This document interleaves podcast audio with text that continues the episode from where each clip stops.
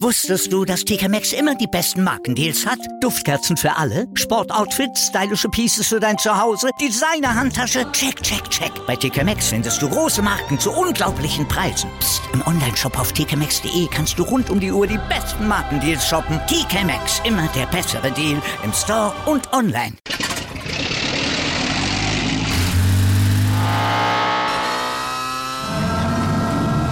Von 0 auf 100. Aral feiert 100 Jahre mit über 100.000 Gewinnen. Zum Beispiel ein Jahr frei tanken. Jetzt ein Dankeschön, rubbellos zu jedem Einkauf. Alle Infos auf aral.de. Aral, alles super. Der Big End Sports Podcast. Wissenswertes aus der Welt des Sports. Mit Patrick Hoch. Auf meinsportpodcast.de. Hallo, hier ist der Big End Sports Podcast. Heute wollen wir mal über das Thema Billard reden und dafür haben wir uns Helmut Biermann, Präsident der Deutschen Billardunion, eingeladen. Hallo. Hallo Patrick, grüß dich. So, Billard, wenn ich Freunde, Bekannte zum Thema Billard anspreche, dann kommt immer, was für ein Billard? Da gibt's relativ viele verschiedene Varianten von, oder?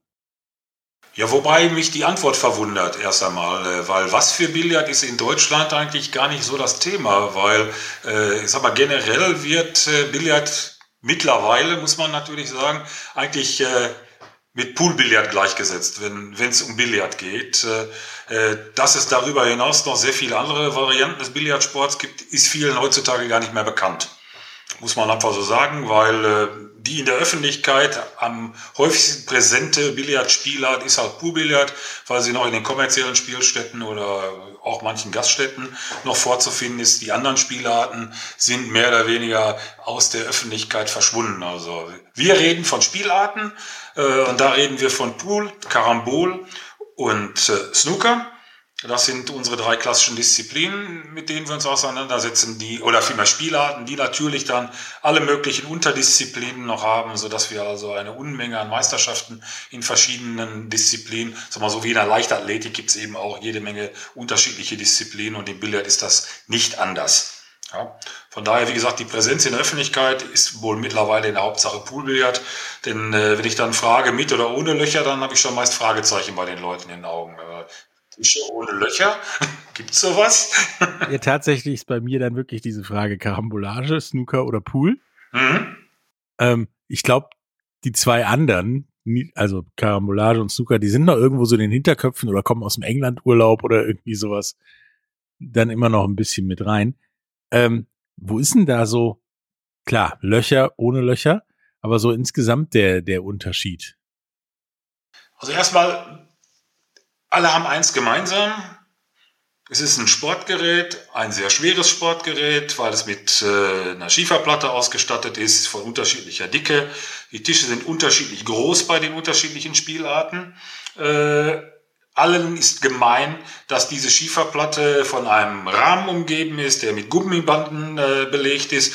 Und allen ist gemein, dass sie mit ähm, Kammgarntuch bezogen sind. So. Und da hört dann äh, schon die Gemeinsamkeit im Grunde genommen auf, weil die Tücher sind unterschiedlich, die Tischgrößen sind unterschiedlich und und und. Äh, äh, bei dem einen äh, wird mit nur drei Kugeln gespielt, im Karambol zum Beispiel, wo es dann auch keine Löcher gibt.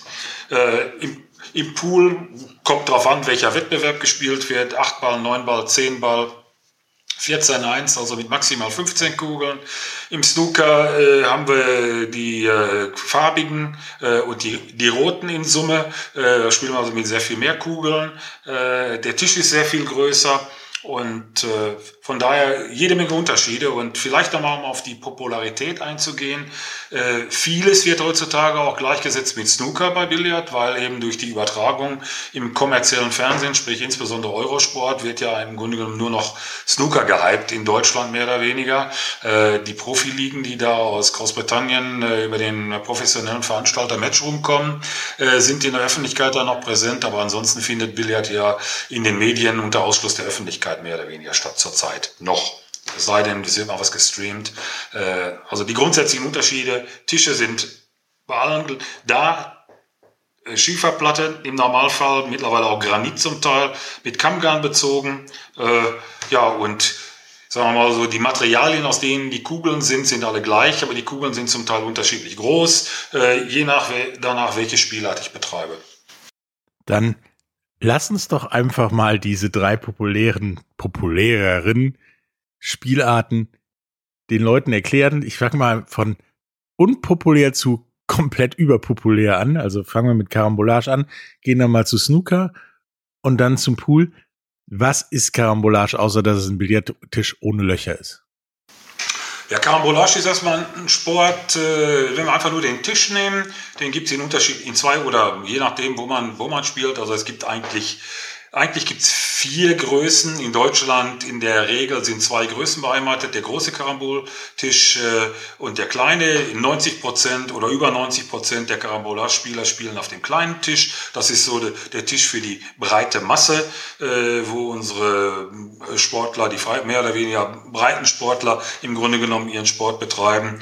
Äh, und äh, wo das etwas anspruchsvollere losgeht, wo also auch schon erheblich höhere Fertigkeiten erforderlich sind, dann geht man das große äh, Match, sogenannte Matchbillard.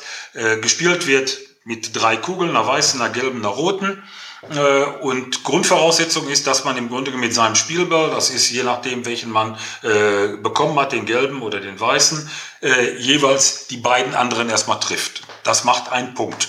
So, das ist die sogenannte freie Partie, äh, wo dann also äh, Billard ohne Hindernisse gespielt wird.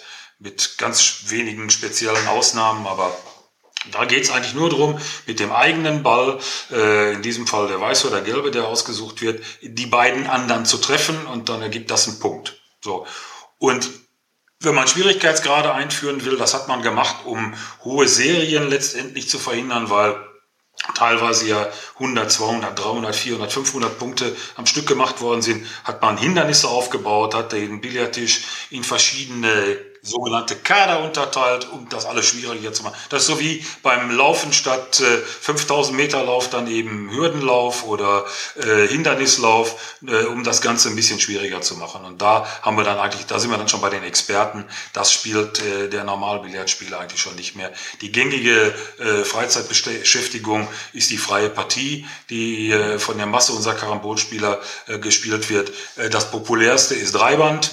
Da ist die Voraussetzung, dass ich also mit meinem Spielball, den ich habe, äh, bevor ich die Karambolage beende, sprich beide Bälle getroffen habe, dazwischen drei Banden treffen muss. Das heißt, ich treffe die erste Kugel, muss dann mindestens drei Banden treffen, bevor ich die zweite Kugel treffe.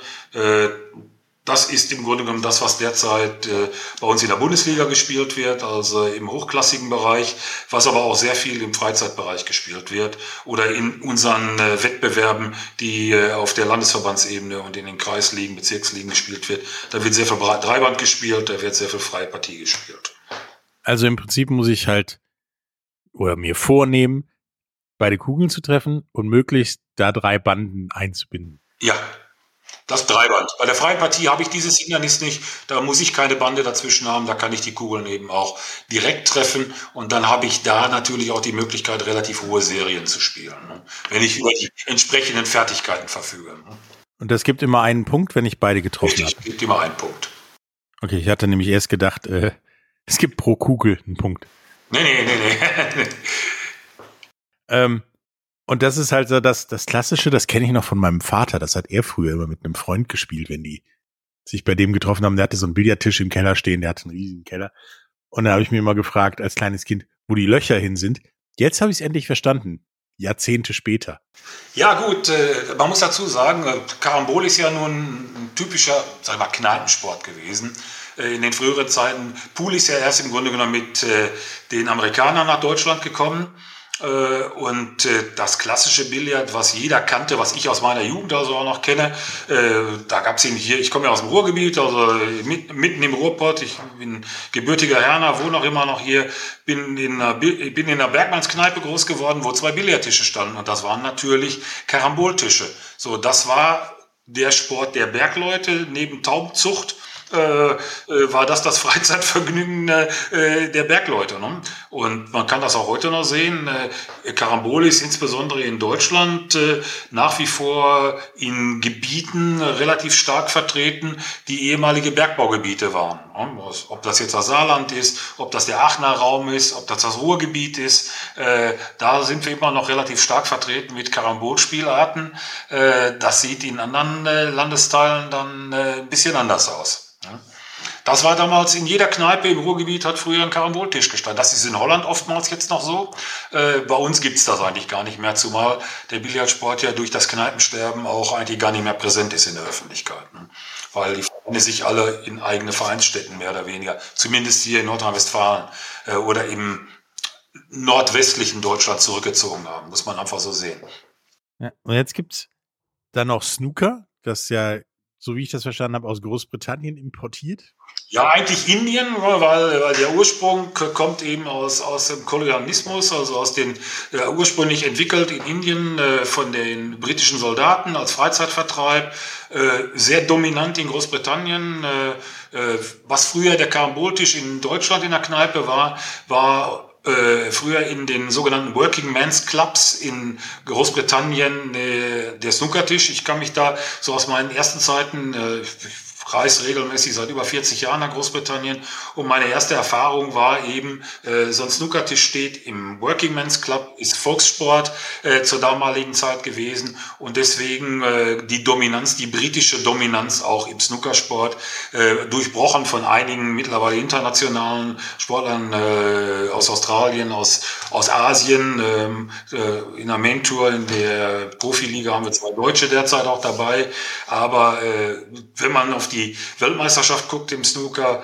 äh, da tauchen in der Hauptsache Schotten, Engländer, Waliser, Iren, Nordiren auf. Äh, die stellen überproportional großen Anteil an den Snookersportlern. Also einmal Insel quasi. Ja. Ähm, nun habe ich mir ja auch mal in Großbritannien so Snookertische angeguckt und die sind ja ein bisschen größer. Zwölf Fuß, ja. Genau. Und da sind gefühlt weniger Kugeln, und da ist so ein 16-Meter-Raum drauf, sage ich immer. Das sieht aus wie der 16-Meter-Raum beim Fußball. Ja, das ist der An Anstoßbereich, aus dem dann eben äh, angestoßen wird. Ne? Also D. So, da liegen die Kugeln, werden ja nach einem festen Schema aufgestellt. Äh, und äh, das, das Spiel ist eigentlich dafür da, im Grunde genommen mit dem, mit der, mit dem Spielball jeweils äh, eine rote, dann eine andersfarbige eine rote, eine andersfarbige, wobei die roten dann also jeweils in der Tasche verbleiben, äh, so lange zu spielen, bis alle roten vom Tisch sind und danach werden die Farben in einer bestimmten Reihenfolge, die auch bestimmte Punktwerte haben, dann äh, nach und nach versenkt, äh, bis dann letztendlich die letzte Kugel gefallen ist. Ne? Und äh, das, das viel simpler als ich dachte. Es ist eigentlich relativ simpel, äh, nur wie, wie beim Billardsport, bei allen Billardsportarten, ist da, das im Grunde genommen, ist ja, ist ja Schach, auf, ist ja wie Schach auf dem Billardtisch im Grunde genommen. Es ist unheimlich viel vorausschauendes Denken erforderlich, weil ich muss ja jeweils mir überlegen, wie ich äh, nach dem Stoß in der nächsten Position stehen werde. Und äh, beim Snooker kommt es äh, eben noch extrem dazu, dass äh, ich insbesondere, wenn ich äh, die Position nicht lösen kann, sprich, wenn ich also nicht in der Lage bin, äh, eine Kugel zu versenken, äh, dann versuche, den Ball so zu stellen, dass mein Gegner keine Chance hat zu punkten weil das wird dann mit Strafpunkten belegt und dadurch kann ich dann auch wieder Punkte erzielen oder ich zwinge ihn dazu, mir Positionen zu hinterlassen, die für mich einfacher zu spielen sind. Das gilt allerdings für andere Spielarten im Pool genauso und im Karambol auch. Äh, insbesondere dann, äh, denke ich mal, im Dreiband ist das beim Karambol so, dass man dann, wenn man eine Position nicht lösen kann oder nur schwierig lösen kann, eher die nimmt, wo erkennbar ist, dass im Nachgang dann der Gegner eine schwieriger zu lösende Position hat. Das ist im Poolbillard so, das ist im Karambol so.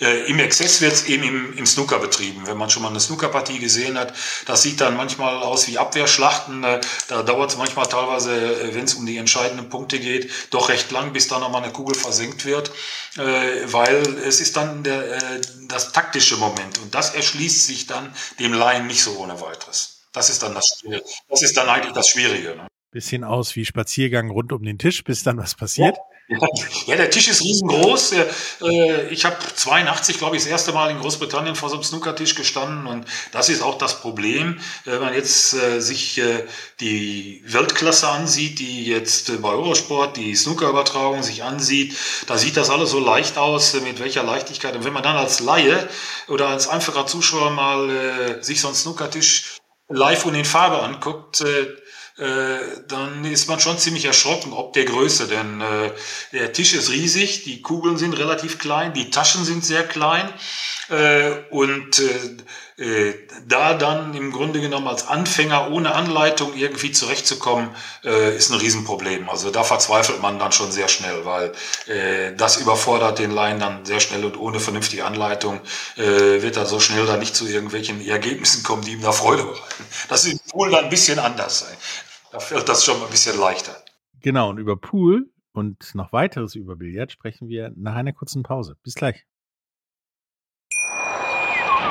Wusstest du, dass TK Maxx immer die besten Markendeals hat? Duftkerzen für alle, Sportoutfits, stylische Pieces für dein Zuhause, Designer-Handtasche, check, check, check. Bei TK Maxx findest du große Marken zu unglaublichen Preisen. Psst. im Onlineshop auf tkmaxx.de kannst du rund um die Uhr die besten Markendeals shoppen. TK Maxx, immer der bessere Deal im Store und online. Wieder live von ihrem Toyota-Partner mit diesem Leasing-Auftakt. Der neue Toyota Jahreshybrid. Ab 179 Euro im Monat. Ohne Anzahlung. Seine Sicherheitsassistenten laufen mit. Und ja, ab ins Netz mit voller Konnektivität. Auch am Start die Toyota Team Deutschland Sondermodelle. Ohne Anzahlung geht's in die nächste Runde. Jetzt los sprinten zu ihrem Toyota-Partner.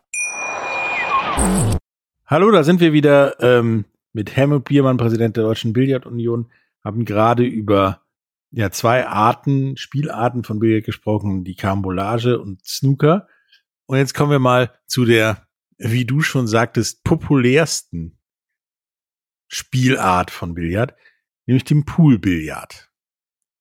Worum geht es eigentlich beim Poolbillard? Ich meine, das ist das, was jeder kennt. Das ist dieser haushaltsübliche äh, Esstisch mit ein paar Löchern und Ja, guck mal, ist, ist schon, äh, das ist schon ein Esstisch, der zumindest in unserem äh, äh, Wettkampfbereich äh, schon ziemlich große Esstischformate hat, weil so ein äh, Pooltisch, auf dem wir spielen, der hat neun Fuß der ist genauso groß oder fast genauso groß wie ein großer Karambolagetisch. Also von daher, äh, da kann man von Esstisch dann nicht mehr unbedingt reden. Die Abmessungen sind dann schon äh, äh, nicht mehr häuslich gebräuchlich. Und das ist auch nicht das, was man im Normalfall jetzt in der Gaststätte zum Beispiel oder in einer kommerziellen Spielstätte, da vielleicht schon mal eher, aber in der Gaststätte wird man meist so einen sieben oder acht Fuß Tisch vorfinden, so einen Münztisch. Äh, das ist nicht das, auf dem wir normalerweise spielen. Also bei uns im Wettkampfsport in der Deutschen Billardunion werden neun Fußtische ein eingesetzt, die auch hinsichtlich der äh, Ausstattung mit dem, was so äh, im kommerziellen, normalen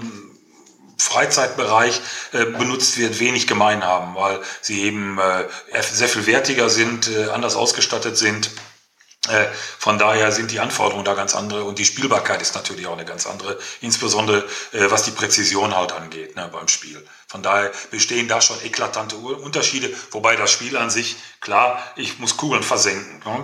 Je nachdem, was ich dann spiele, 8 Ball, 9 Ball, 10 Ball, 14, 1, das sind die vier äh, Pooldisziplinen, die derzeit in Deutschland gespielt werden. Äh, die populärste wird wahrscheinlich, das ist das, was in der Freizeit in den Kneipen wohl gespielt wird, ist 8 Ball.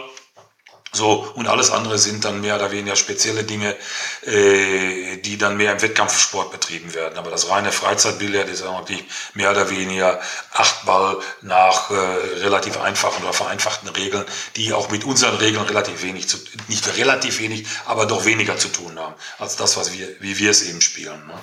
An die Sachball, was, was ich kenne oder ich gespielt habe, spiele, ist, man hat entweder die halben oder die ganzen. Ja. Muss die in loser Reihenfolge versenken und dann am Ende die acht in das, wie das gegenüberliegende Loch der letzten Kugel irgendwie. Das war das einzig komplizierte und diskussionswürdige. Ja, das wird das wird bei uns so gar nicht gespielt. Ne? Also, genau, aber das ist wahrscheinlich nicht das, was bei euch gespielt wird. Nee, da, da, äh, da wird gelocht, so, so wie es kommt. Ne? Ich muss dann höchstens, wenn unklar ist, welche Tasche es wird, äh, das bei der letzten Kugel ja dann meist äh, unzweifelhaft, aber ansonsten dann höchstens ansagen, wo es hingeht. Aber ansonsten äh, diese Ansage ins gegenüberliegende Loch oder so, das, das gibt's im, im Wettkampfsport nicht. Wie ist denn dann dann das äh, Achtball-Billard im, im Wettkampfsport, damit ich das beim nächsten Mal richtig mache? Ja, genau, genau, genauso wie du es gerade beschrieben hast, nur dass eben das Ende eben ein anderes ist. Ne? Das, dass, ich, dass ich da keine Ansage machen muss. Ne? Okay, dann habe ich ja fa fast alles richtig gemacht. Ja, oder, oder, so nach dem Motto, ich, ich kenne das auch noch so aus Zeiten, so wenn der Ball zu nah an der Bande liegt, dann darf man den um eine Köbreite irgendwie wegstellen. Und ja, genau. ja, sowas gibt es sowas gibt's natürlich im Wettkampfsport überhaupt nicht. Ne? Das ist ein absolutes No-Go. Ne? Die, Hände, die Hände der Sportler haben nichts an den Kugeln zu suchen. Ne? okay, und wo ist dann jetzt der Unterschied, außer dass es neun beziehungsweise zehn Kugeln sind zwischen, zwischen 8 Ball, 9 Ball und 10 Ball? Ja gut, die werden anders aufgebaut äh, und das Spielsystem ist dann etwas anderes. Also wenn man jetzt das, äh, bloß das, das ist eben äh, das Klassische halt. Ne? Und 14.1 ist ein Serienspiel, wo alle 15 Kugeln aufgebaut werden und dann in Serie nacheinander gelocht werden, wo erst, wo also 14 Kugeln versenkt werden, dann werden äh, die anderen wieder aufgebaut und äh, dann spielt man dann Limit, äh, weiß ich nicht 50 Punkte, 75 Punkte, 100 Punkte, die man erreichen muss, äh, äh das dann eine Serienspiel hat, die in Deutschland äh, äh, immer noch relativ populär ist, die weltweit nicht mehr so viel gespielt wird, äh, wo wir in Deutschland auch sehr viele starke Sportler haben, die da extrem gut sind in dieser Serienspielart, aber international wird das mehr oder weniger vernachlässigt. Da gibt's eigentlich auch nur noch äh, inoffizielle Weltmeisterschaften, äh, äh, weil es wird halt nicht mehr so nachgefragt. Ne? Und äh, das Klassische, was im Moment kommerziell unheimlich gepusht wird, ist halt Neunball, äh, wo es dann gerade jetzt große Turniere, hat ja gerade in Deutschland äh, ein Turnier auch für eine Viertelmillion Dollar Preisgeld stattgefunden in Fulda, von Matchroom ausgerichtet und äh, das ist das, was international jetzt ganz massiv auch kommerziell gepusht wird, ne? mit äh, Fernsehübertragung über äh, alle möglichen Streamingdienste und über, über DAZN und äh, Sky Sports, wie auch immer, äh, da taucht jetzt der gleiche Pro Promoter auf, der auch äh, im Snooker die Übertragung macht. Äh, äh, die steigen da gerade massiv ein und äh, in Kooperation mit dem World Pool Verband äh, wird diese World Series, Series im Nine Ball wird jetzt gerade unheimlich gepusht. Ne?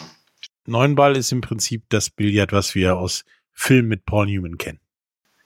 Ja, das ist. Dann weiß jetzt auch jeder, was er demnächst im Fernsehen guckt oder bei Streaming-Plattformen.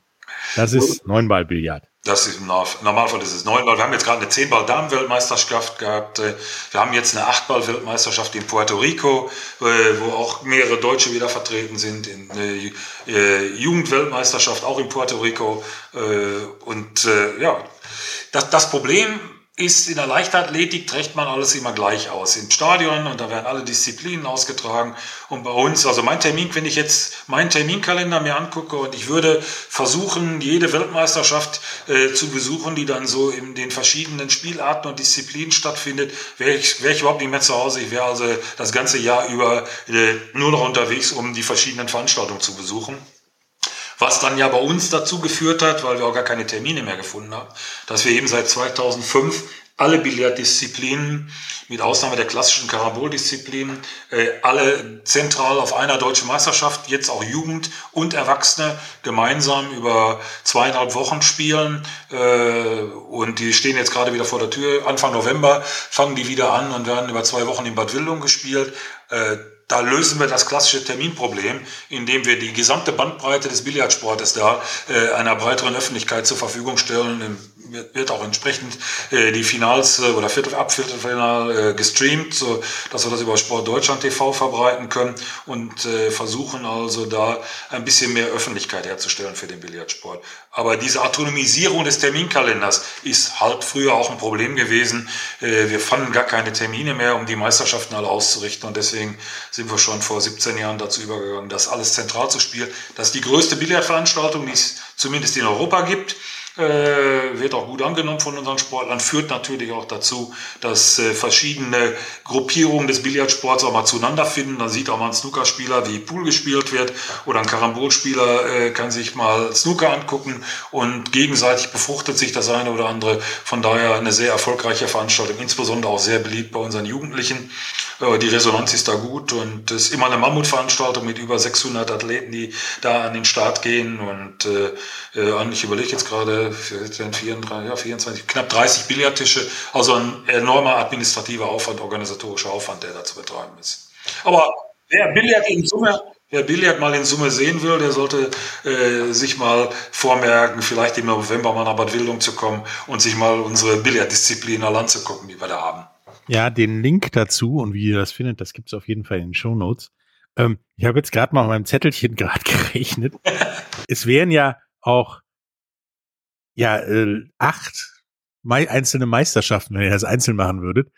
Das wäre ja schon gefühlt zwei Monate, die deine ja, ja, eben. Das, das, also wenn ich, wenn ich, wenn ich, wenn ich jetzt mal zusammenzähle, wir spielen, wir spielen im Karambol je, äh, nein, im Pool je Disziplin äh, Damen, Herren, Senioren äh, und Ladies. Also die, die Senioren sind die Altersklassen 40, bisschen älter als 40, das sind Senioren und Ladies.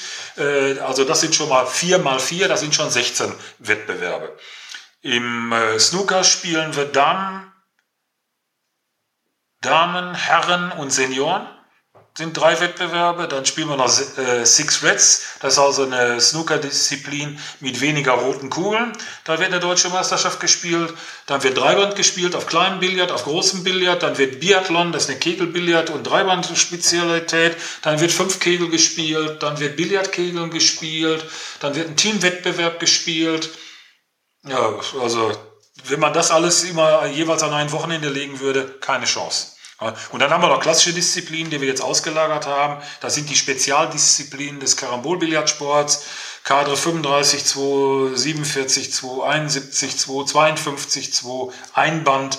Äh, also die Vielfalt ist unermesslich, gerade im Billardsport. Das macht es teilweise auch schwierig, den Überblick zu behalten. Deswegen finden wir es gut, das alles zentral zu machen, um wirklich mal die gesamte Bandbreite des Billardsports äh, nach draußen bringen zu können.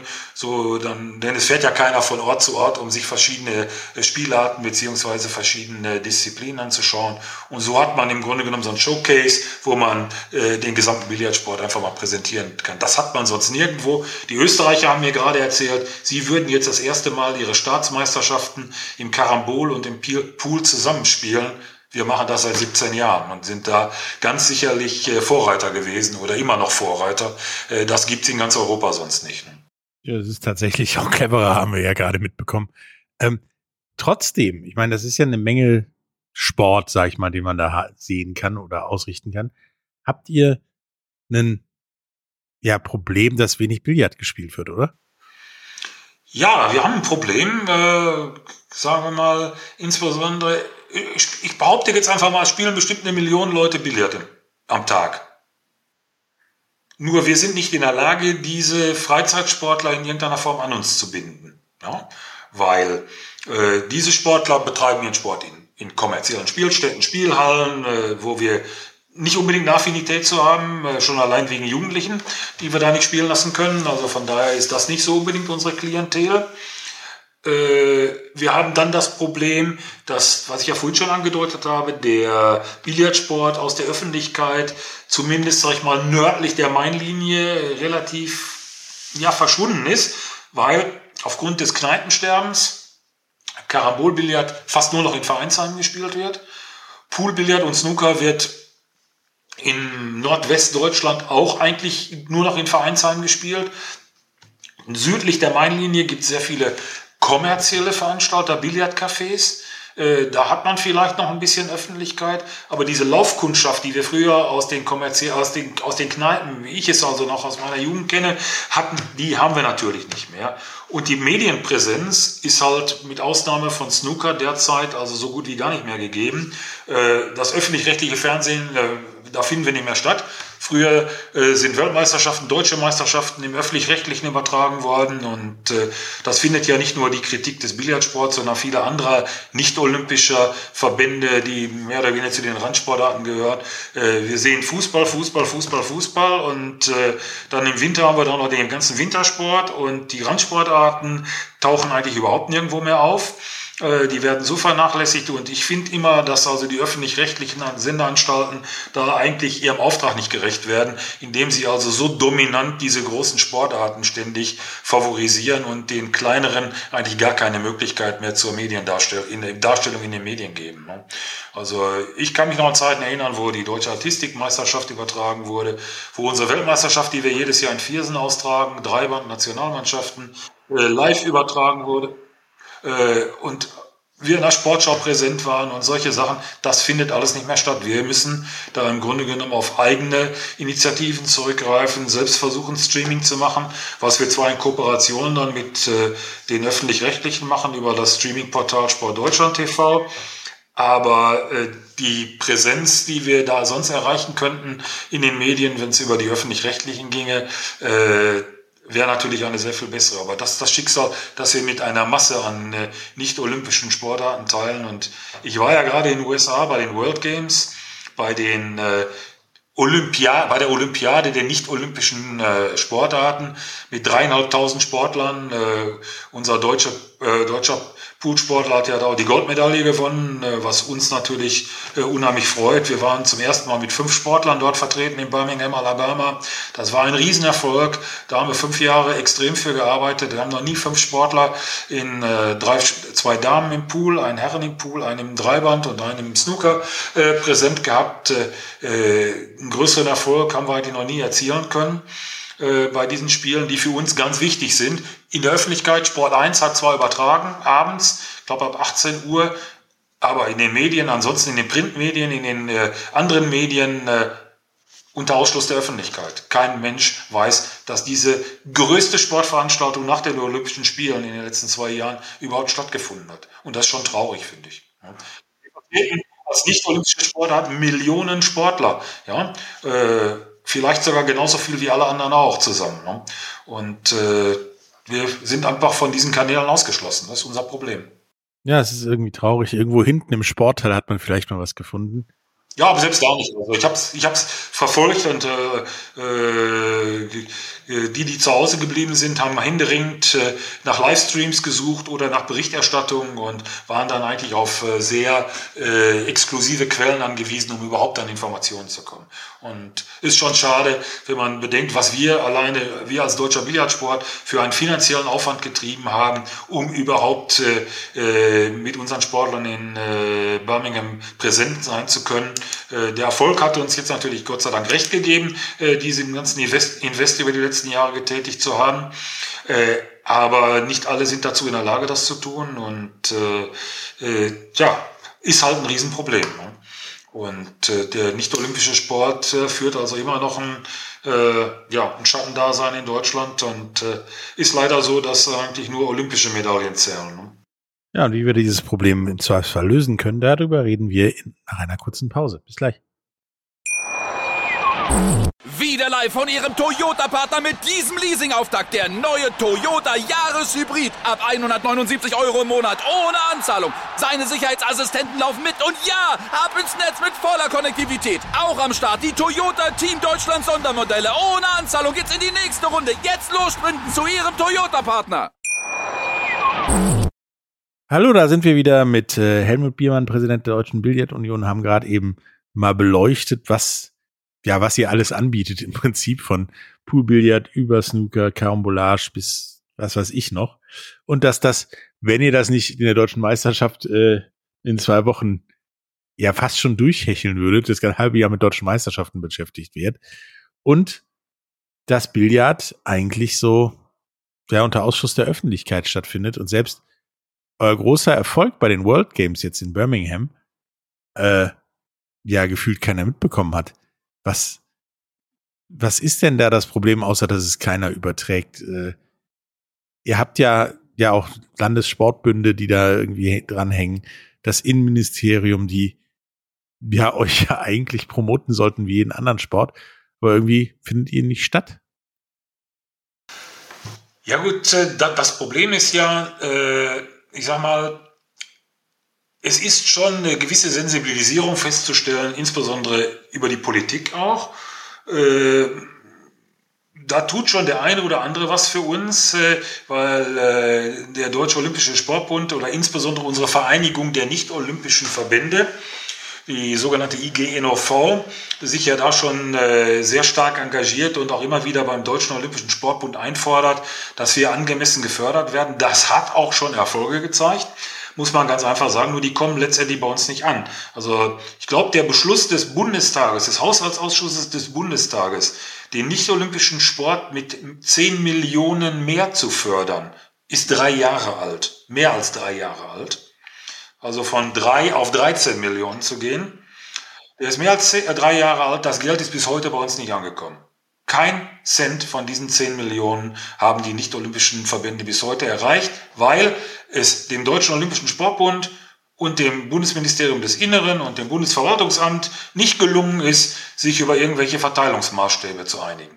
Wie das Geld verteilt werden soll, es ist ein, es ist ein absolutes Trauerspiel für uns. Ja? Das sind ja auch eine Menge Sportarten, die in den nicht-olympischen Sportarten vereinigt sind. Ja, es werden aber nicht alle, es werden ja nicht alle gefördert. Also genau, ist das logistisch schon mal ein Problem, aber es werden halt auch nicht alle gefördert oder brauchen auch die Förderung. Nee, es werden auch, genau, es sind eben welche dabei, die gar nicht gefördert werden brauchen, weil sie, ich sag mal, äh, in Anführungsstrichen zu reich sind. Ja, weil äh, gefördert wird ja mit öffentlichen Mitteln nach dem sogenannten Subsidiaritätsprinzip. Das heißt, nur der, der bedürftig ist, bekommt auch mehr öffentliche Mittel.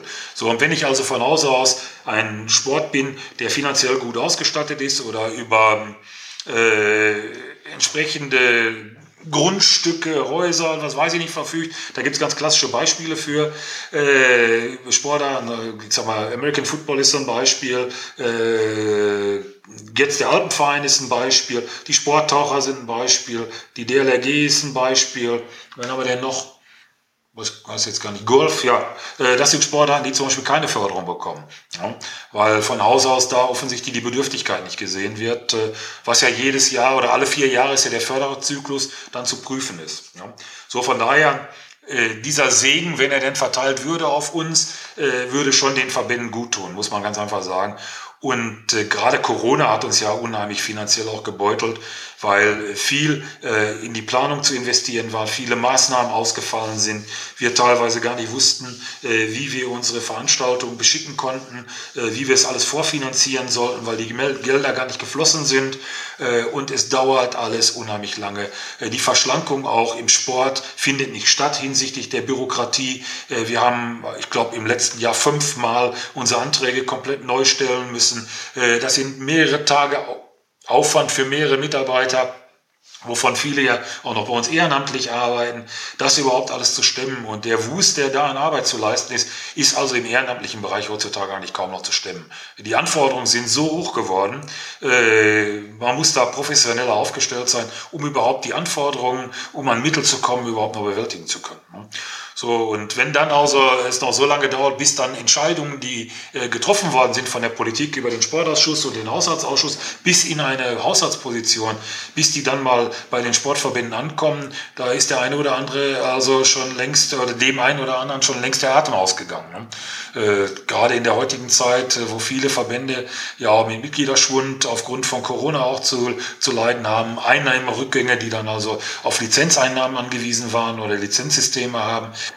die haben massive finanzielle Einbußen. Ich kenne den einen oder anderen Verband, wo dann Vorstandsmitglieder äh, mit Eigenmitteln eingesprungen sind, um den Verband überhaupt über Wasser zu halten. Also äh, das ist schon eine sehr schwierige Situation. Und äh, wenn ich jetzt sehe, was an Energiekostensteigerung auf uns zukommt, die wenigsten wissen ja, dass zum Beispiel Karambolbillardtische beheizt sind, Snookertische mittlerweile zum Teil auch. Was da jetzt an Unterhaltungskosten für die Räumlichkeiten, an Energiekostensteigerungen äh, von den Vereinen zu bewältigen sind, äh, äh, das können wir doch gar nicht absehen und was das also noch für Auswirkungen auf uns hat. Ne? Äh, und da werden wir schon ziemlich allein gelassen. Wobei äh, ich denke mal, die Landessportbünde tun das schon im Rahmen ihrer Möglichkeiten, das, was, was möglich ist.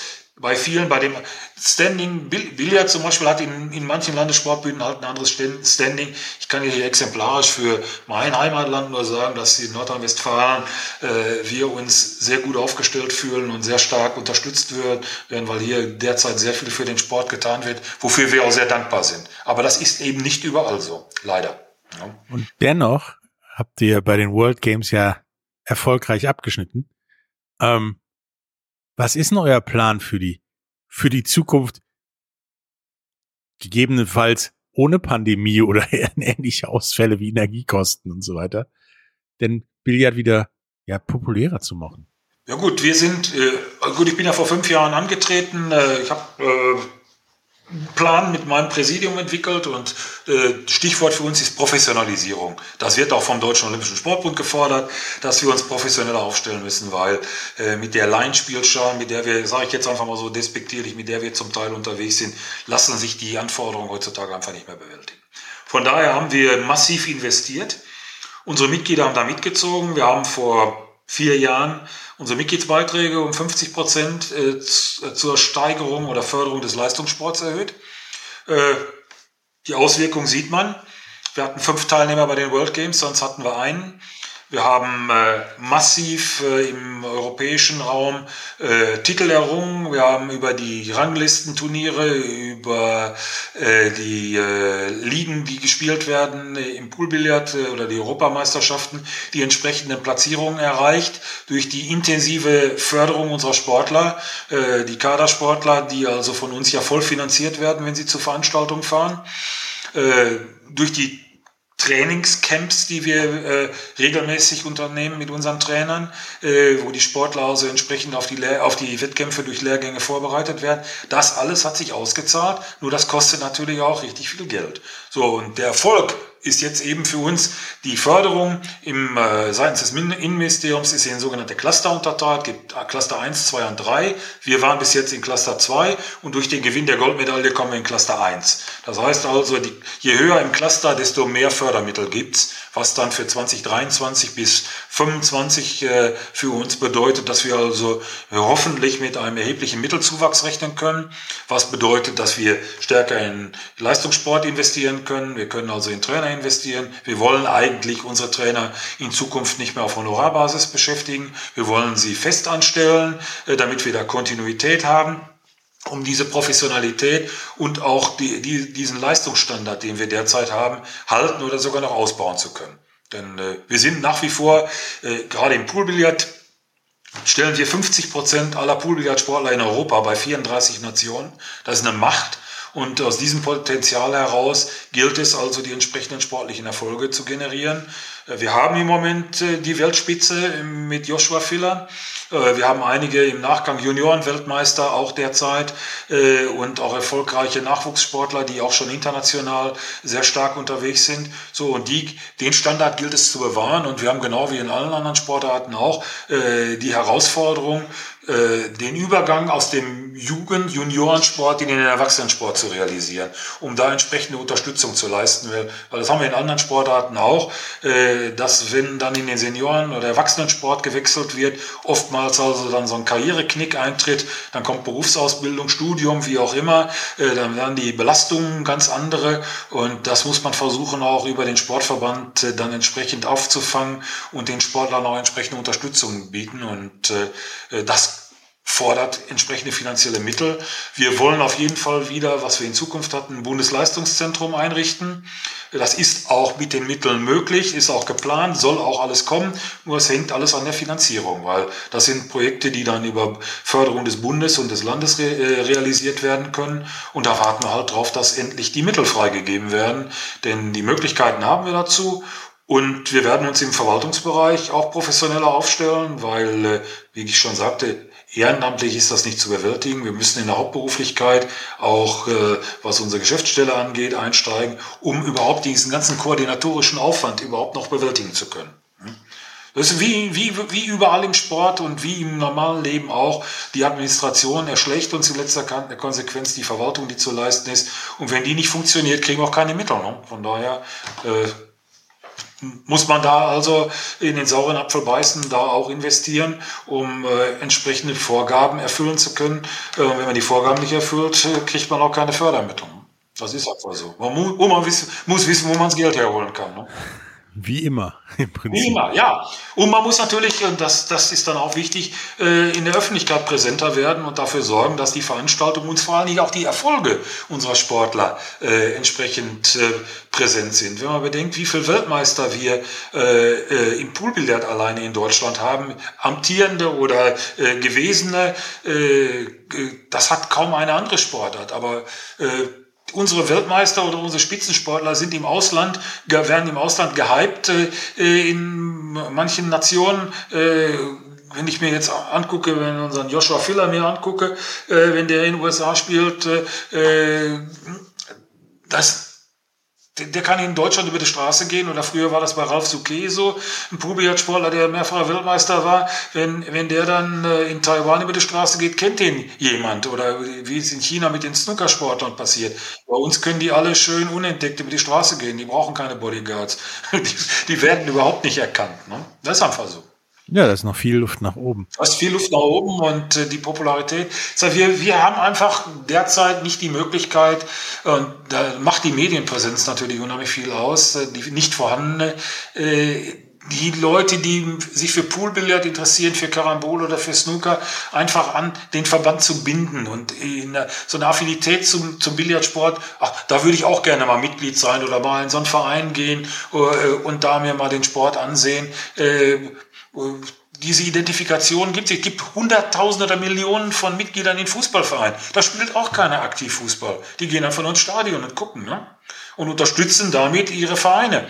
So und äh, sowas findet bei uns halt nicht statt.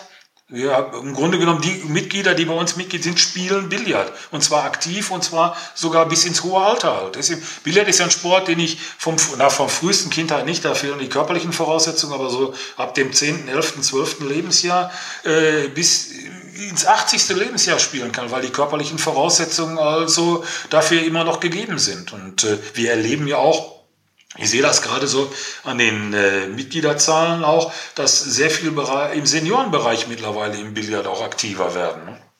Deshalb gebe ich dir jetzt noch kurz, bevor wir zum Ende kommen, kommen müssen, ähm, die Möglichkeit, die Medienpräsenz zumindest bei uns zu steigern und zu sagen, ja, wie man denn euch helfen kann, wie man zum Billardsport kommen kann. Ja, und wie man das macht und alles, was du unseren Zuhörern noch sonst sagen möchtest zum Billardsport. Ja, schwierig. Also äh, die Konzepte, wir, wir tun wir tun schon sehr viel, was Öffentlichkeitsarbeit angeht, um uns da aufzustellen. Also äh, wichtig wäre eigentlich, äh, äh, dass wir unsere Vereine auch dazu kriegen, äh, dass sie mehr in die Öffentlichkeitsarbeit investieren. Da müssten wir im Grunde genommen Schub äh, unseren Vereinen auch geben, so eine Initialzündung zusammen mit unseren Landesverbänden, dass die aus der Isolation, das ist ja so eine selbstgewährte Isolation. Ich habe ein Vereinsheim, habe keine Laufkundschaft, findet mein Sport unter Ausschluss der Öffentlichkeit statt und ich muss im Grunde genommen an die Öffentlichkeit selbst herangehen. Da ist aber der Verein gefragt, das kann der Verband nicht leisten. Das heißt, da ist Initiative vor Ort gefragt, da muss jeder Verein selbst im Grunde genommen mal aktiv werden und wir müssten im Grunde genommen äh, den Vereinen und den Landesverbänden Handwerkszeug an die Hand geben, mit dem sie diese Öffentlichkeitsarbeit gestalten können. Also unsere Vereine könnten ja streamen, das wäre ja gar kein Problem.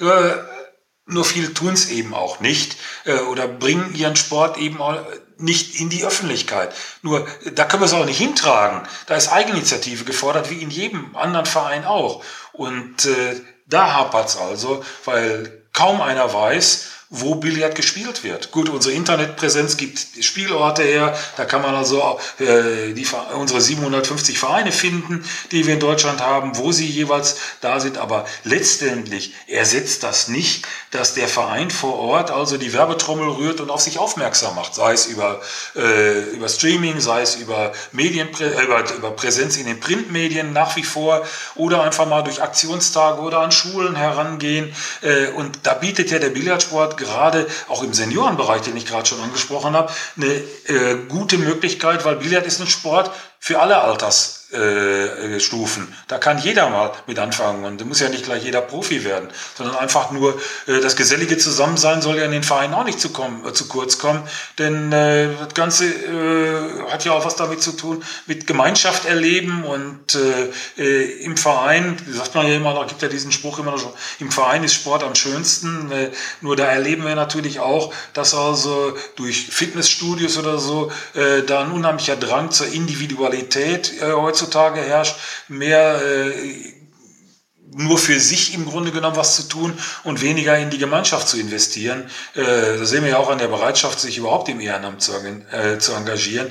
Und äh, das ist aber ein gesellschaftliches Problem, äh, was wir alleine im Billardsport nicht lösen können. Aber ich denke, ein probates Mittel wäre wirklich äh, seitens der Vereine äh, mehr in die Öffentlichkeit zu gehen und Öffentlichkeitsarbeit zu betreiben und auf sich aufmerksam zu machen. Denn wenn jetzt zum Beispiel, sag mal, die in den Vereinen deutsche Meistertitel errungen werden oder ein Europameistertitel oder ein Weltmeistertitel und der Verein macht nichts draus, ja, äh, ich habe ich hab in meiner Heimatstadt eine äh, Sportlerin, die hat bei der deutschen Meisterschaft vier Goldmedaillen gewonnen. Da habe ich nicht ein Wort in der Zeitung drüber gelesen vom Verein, der, in dem diese äh, Sportlerin beheimatet ist. Das ist natürlich ein absolutes No-Go. Ne? Ähm, war super. Ich habe super viel über Billardsport gelernt und über, also erstmal weiß ich jetzt, wie Karambolage und Snooker funktioniert und erklärt mir jetzt einige Sachen, die ich in meinem Leben so gesehen habe, nachträglich. Ähm, ja, und wenn ihr Billard spielen wollt, geht raus, spielt Billard, macht was im Verein, helft den Vereinen und die Vereine macht mehr aus dem, was da ist. Also Streamen ist jetzt, glaube ich, nicht das große Problem. Äh, wie gesagt, es hat mich gefreut, Helmut, ähm, mit dir ja. über zu reden. Und ich denke, wir hören uns mit Sicherheit nochmal wieder. Bis dann. Ja, gerne. Also, wie gesagt, der Austausch äh, kann nur gut sein. Und wenn wir in der Lage sind, also unseren Sport mehr in die Öffentlichkeit zu bringen und sei es eben über ein solches Format, immer wieder gerne zu erzählen, weil Billard, ich habe genug, habe genug erlebt in meinem Leben und kann genug erzählen, äh, was sicherlich für den einen oder anderen noch interessant ist und wo er noch nie was von gehört hat. Von daher immer wieder gerne. Bis dann. Tschüss. Alles Gute. Danke, Patrick. Wieder live von Ihrem Toyota-Partner mit diesem Leasing-Auftakt. Der neue Toyota Jahreshybrid. Ab 179 Euro im Monat. Ohne Anzahlung. Seine Sicherheitsassistenten laufen mit. Und ja, ab ins Netz mit voller Konnektivität. Auch am Start die Toyota Team Deutschland Sondermodelle. Ohne Anzahlung geht's in die nächste Runde. Jetzt los sprinten zu Ihrem Toyota-Partner.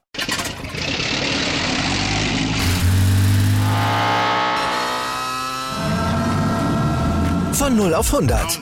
Aral feiert 100 Jahre mit über 100.000 Gewinnen. Zum Beispiel ein Jahr frei tanken. Jetzt ein Dankeschön, rubbellos zu jedem Einkauf. Alle Infos auf aral.de. Aral, alles super. Dir hat dieser Podcast gefallen? Dann klicke jetzt auf Abonnieren und empfehle ihn weiter. Bleib immer auf dem Laufenden und folge uns bei Twitter, Instagram und Facebook. Mehr Podcasts aus der weiten Welt des Sports findest du auf mein Sportpodcast.de.